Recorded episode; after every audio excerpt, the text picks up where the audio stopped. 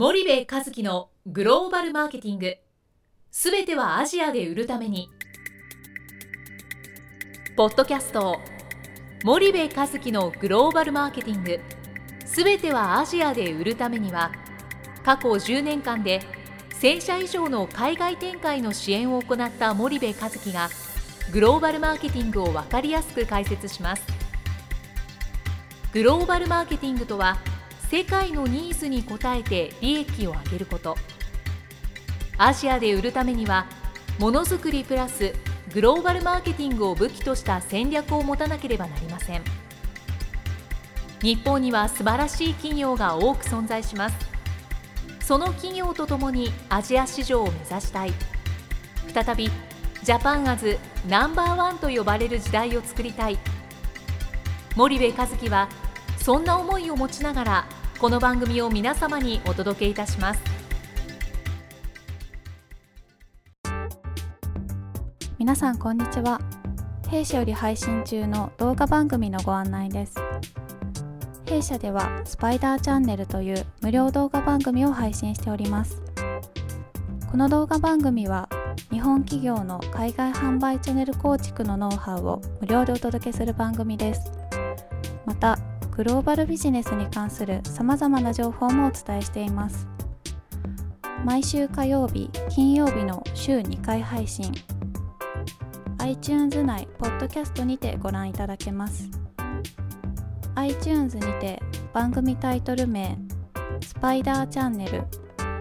大文字で SPYDERCHANNEL と検索ください。自動で最新動画がお手元に届く購読手続きが行えます。ぜひご覧ください。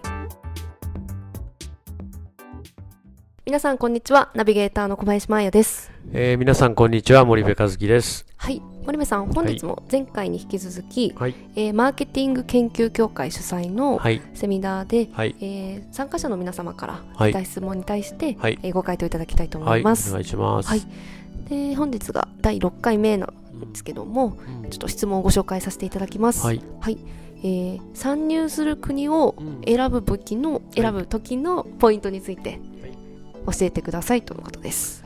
えーっとそうだね。まあ参入する国あのまあ参入戦略を立てるときなんだけどまあまあちょっとね、えーっとあんまりマニアックな話すると良くないから えーっと参入戦略寄りの話はしないけども、はいとまあこれもねそのビジビリティスタディだからねあのあれなんだけどまあどういう参入をするかによって変わってくるし、はい。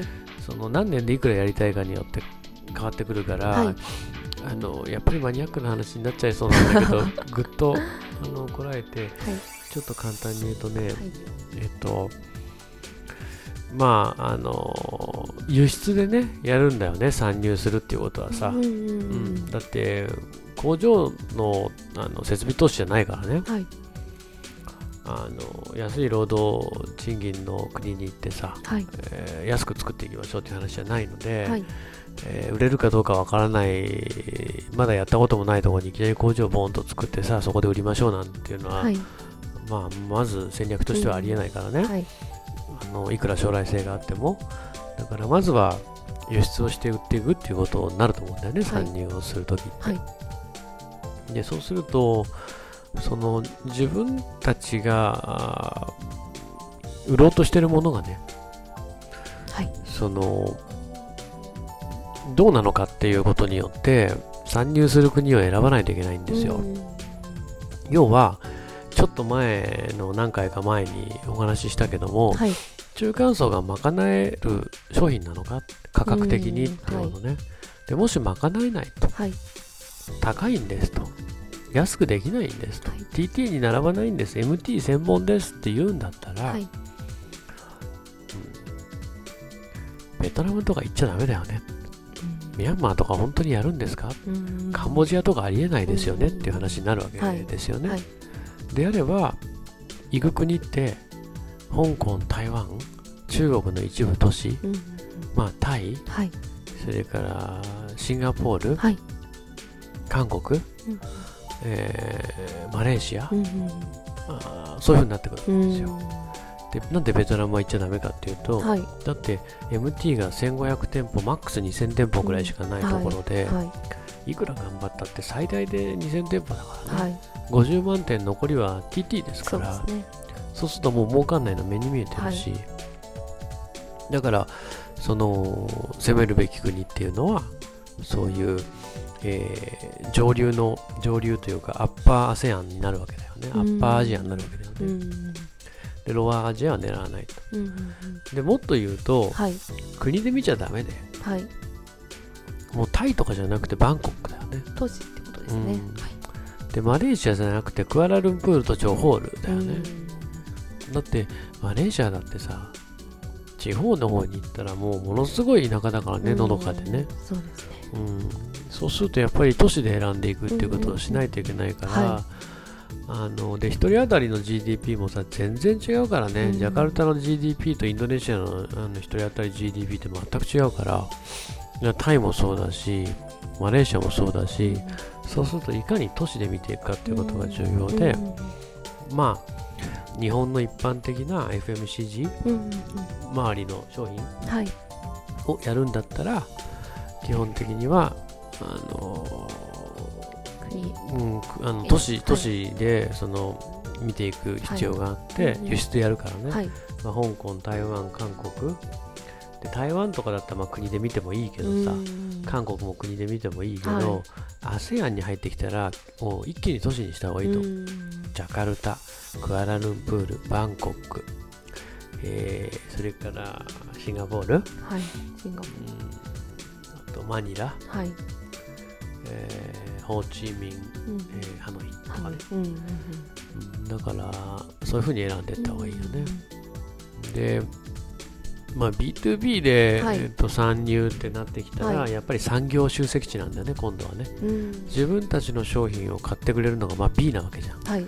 そうするとその B がいる産業集積地がどこになってるかサプライチェーンになってるわけでしょ B2B っていうのは,、はいはい。そうするとそのサプライチェーンのこのチェーンはど,、はい。どういう産産業集積地がどの国にあってそこをターゲットにしていかないと、うんそのいくら発展している国に行ってもさ、はいはい。そこに自分たちのターゲットとなる企業の産業が集積されてなかったらうん。全然意味がないので、はい。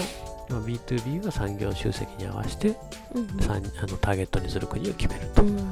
いうのが鉄則だと思います。なるほど。ありがとうございます、はい。じゃあお時間やってまいりますので本日はここまでにいたします、はい、リスナーの皆様ありがとうございました、はい、ありがとうございました。本日のポッドキャストはいかがでしたか？番組では森部和樹への質問をお待ちしております。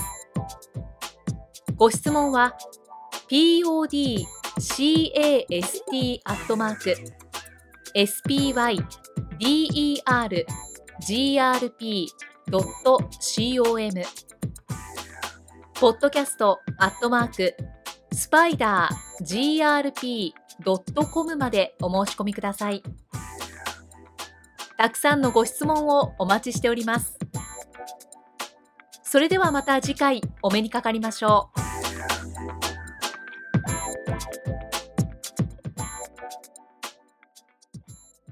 森部和樹のグローバルマーケティング。この番組はスパイダーグループの提供によりお送りしました。